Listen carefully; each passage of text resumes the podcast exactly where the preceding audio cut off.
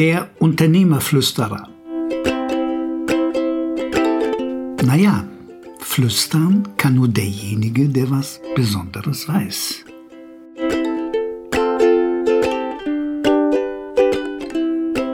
Also liebe Freunde des Unternehmerflüsterers, heute haben wir ein wundervolles Interview und zwar mit einem Profi-Skipper. Ein Profi-Skipper, für die, die den Segelsport nicht so kennen, das ist, das müsst ihr euch vorstellen, wie ein Kapitän. Und die Quizfrage ist hier, was können Unternehmerinnen und Unternehmer lernen von einem Skipper? Weil der sitzt ja nicht alleine auf dem Schiff, sondern bei großen Segeljachten sind ja sechs, sieben, acht oder neun, zehn Leute. So, ich stelle heute vor den Mark.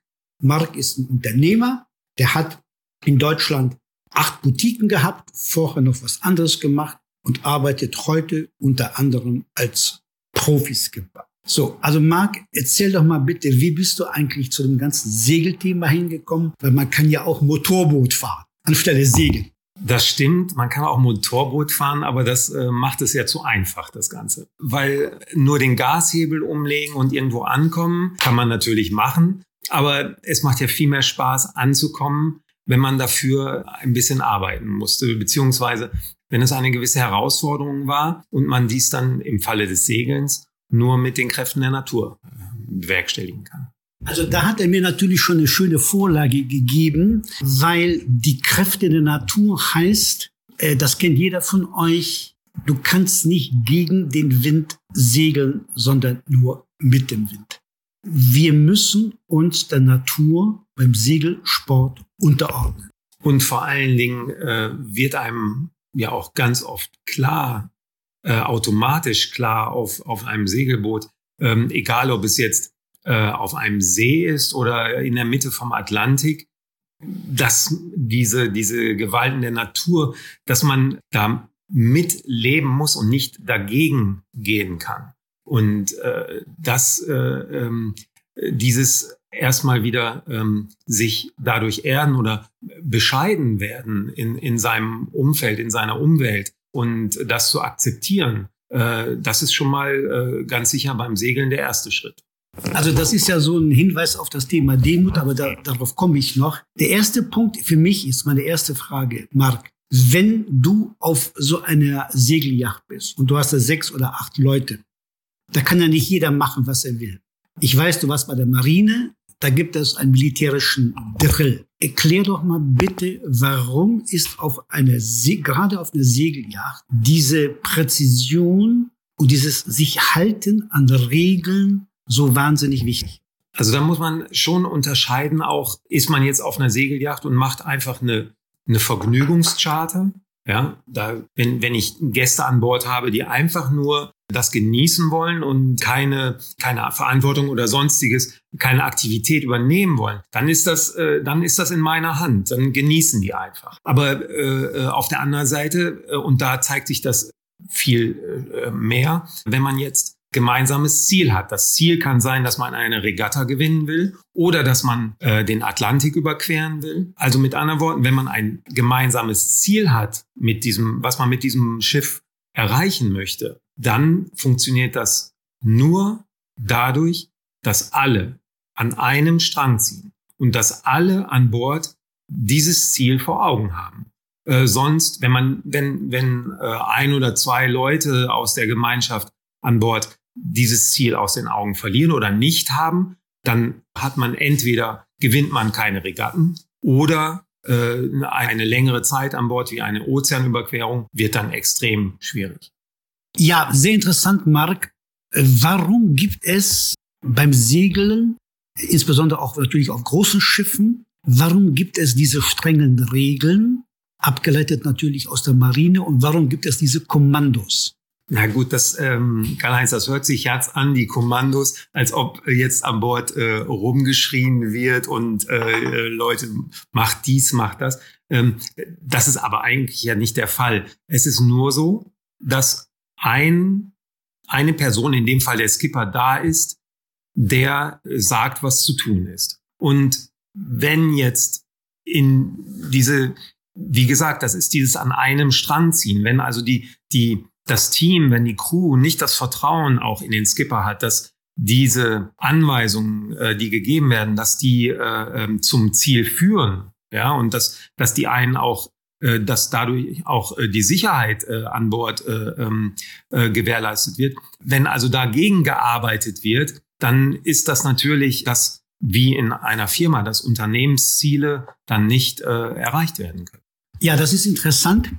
Aber nochmal, warum ist diese Teamarbeit gerade auf einer Segelyacht so wichtig. Ich rede jetzt nicht über die Extremsituation, dass ich in saumäßiges oder scheiß Wetter komme, dass ich in einem Sturm bin, wo natürlich jeder genau wissen muss, was er macht. Das wird ja alles vorher trainiert, wenn man einen größeren Turn fährt, sondern warum ist die Rolle, die jeder Einzelne auf seine Position ausführen muss, so wichtig. Für die Leute, die sich nicht so auskennen, der Skipper steht ja nicht ähm, am Steuerrad oder macht irgendetwas. Idealerweise auf dem großen Schiff macht der Skipper die Organisation. Also er sorgt, dass das System funktioniert, wie bei einem Unternehmen. Und die anderen müssen perfekt die Rolle ausfüllen. Naja, also am, am Anfang, am Anfang äh, jedes Segelturns wenn eine neue Crew da ist, ist natürlich meine Aufgabe zu sehen, wer kann was, wer könnte in welcher Position an Bord ähm, erfolgreich sein. Und jemand zum Beispiel, der eine sehr gute Wahrnehmung seiner Umgebung hat, äh, ist natürlich prädestiniert dafür, ans Steuer gestellt zu werden, weil ans Steuer kann man, am Steuer kann man nur stehen, wenn man jemand ist, der eine sehr gute Wahrnehmung seiner gesamten Umwelt auch hat, weil stur den Kurs halten, das führt nicht zum Ziel. Man muss halt äh, auch dort ähm, sich anpassen. Und deswegen ist ein guter Steuermann äh, zum Beispiel jemand, der, der halt seine, die Einflüsse, ob es jetzt Wetter, Wind, äh, Nacht, Tag ist, äh, der das äh, gut wahrnehmen kann. Das kann nicht jeder. Dafür ist dann vielleicht jemand anders äh, wieder äh, gut für eine Position äh, auf dem Vordeck zu arbeiten, wenn Wind und äh, Wellen da sind und äh, körperliche Arbeit äh, gefragt ist und auch Gleichgewicht sind, solche Dinge, um äh, mit den Segeln zu hantieren. Also es gibt ja in der Kriminologie äh, den Ausdruck Pay attention to the details. Welche Bedeutung haben die Kleinigkeiten auf einer Segelyacht, wenn man länger unterwegs ist, wenn also ein, ja, irgendeiner an Bord was feststellt, was ihm komisch vorkommt, welche Bedeutung hat es, dass diese Kleinigkeiten erstmal kommuniziert werden, Punkt eins, und Punkt zwei, dass diese Kleinigkeiten abgestellt werden.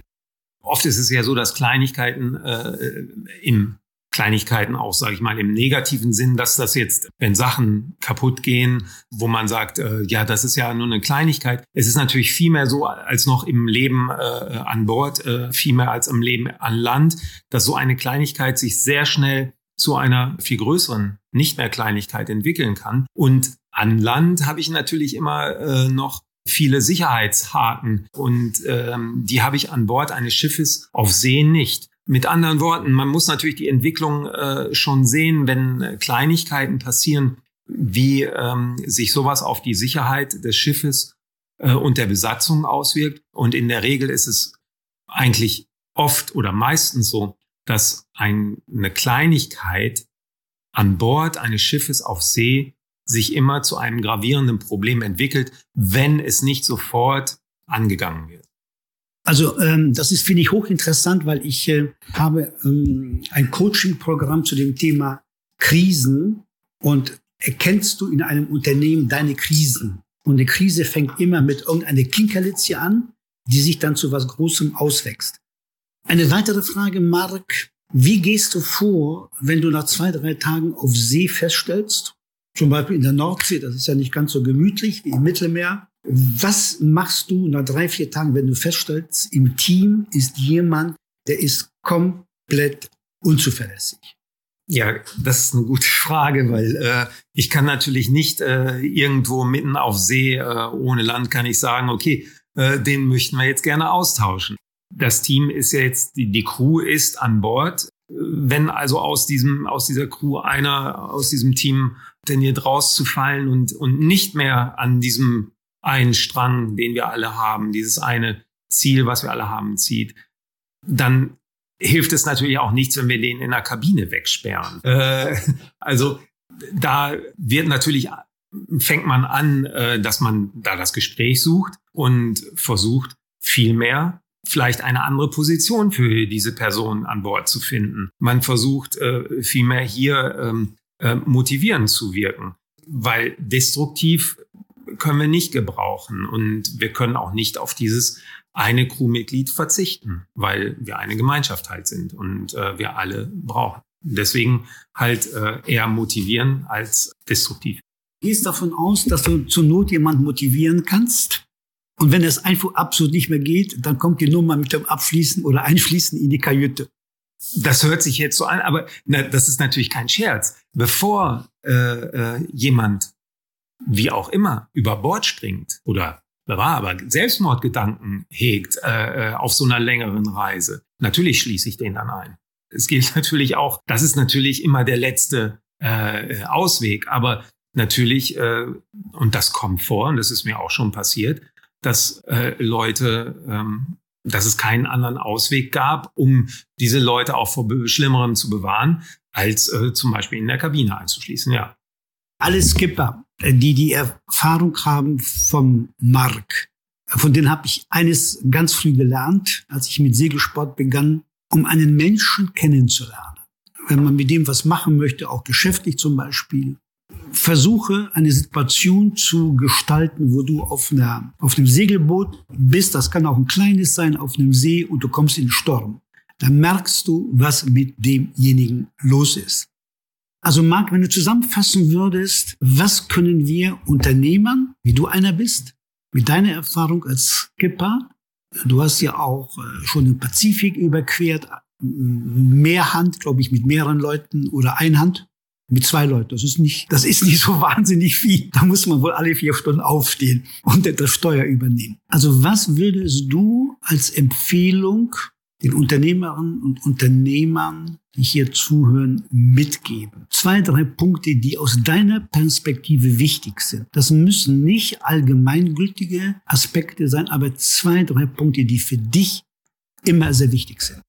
Naja, das ist mit der Allgemeingültigkeit, das ist natürlich so eine Sache, weil äh, äh, es lässt sich ja alles speziell aus dem Segelsport äh, auf eine gewisse Allgemeingültigkeit übertragen. Aber wie, wie jetzt schon mehrfach angesprochen, einer der wichtigsten Punkte ist, äh, auch in einem Unternehmen, dass man den Mitarbeitern vermitteln muss, wo ist das, was ist das Ziel, was wir erreichen wollen. Und das ist natürlich äh, einer der wichtigsten Punkte auch in einem Unternehmen, dass wenn die Mitarbeiter nicht an das Ziel glauben oder das, geschweige denn das Ziel kennen, ähm, dann kann man natürlich auch nicht das äh, volle Potenzial der Arbeitskraft dieser Mitarbeiter äh, wecken und äh, der Kreativität dieser Mitarbeiter. Und das ist sicher einer der wichtigsten Punkte, dass sowas nicht weggeschoben werden oder unterdrückt werden äh, sollte von einem Unternehmer. Und naja, alles, was danach kommt, die Punkte, das sind natürlich so ein bisschen Allgemeinplätze wie, dass man lernt, wie auch schon zu Anfang gesagt, Geduld zu entwickeln in gewissen Dingen und äh, Demut und sich nicht über die Dinge stellt. Und manchmal als Unternehmer auch einen Schritt zur Seite macht und das Ganze von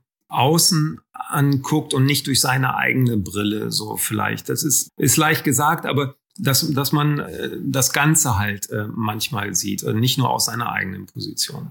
Vielen Dank, Marc. Was mir sehr wichtig ist, das muss ja nicht eine Segelyacht sein, auf der man bestimmte Dinge als Unternehmer trainiert. Das kann ja auch auf einer langen Skitour sein mit Übernachten auf einer einsamen Hütte. Aber wichtig ist, dass man dieses Thema als Unternehmer, was kann ich lernen von einem Skipper auf einer Yacht, wo ich auf engstem Raum, auf einem riesen Wasser bin und wo ich auf andere Leute angewiesen bin. Und dieses Angewiesensein gibt mir den Abschluss, nämlich man kann sich nur auf Mitarbeiter verlassen, auf die man sich wirklich verlassen kann. Also Marc, vielen Dank. Mast- und Schotbruch, wie die Segler zu sagen pflegen. Bitte lasse uns deine Gedanken zu diesem Podcast wissen.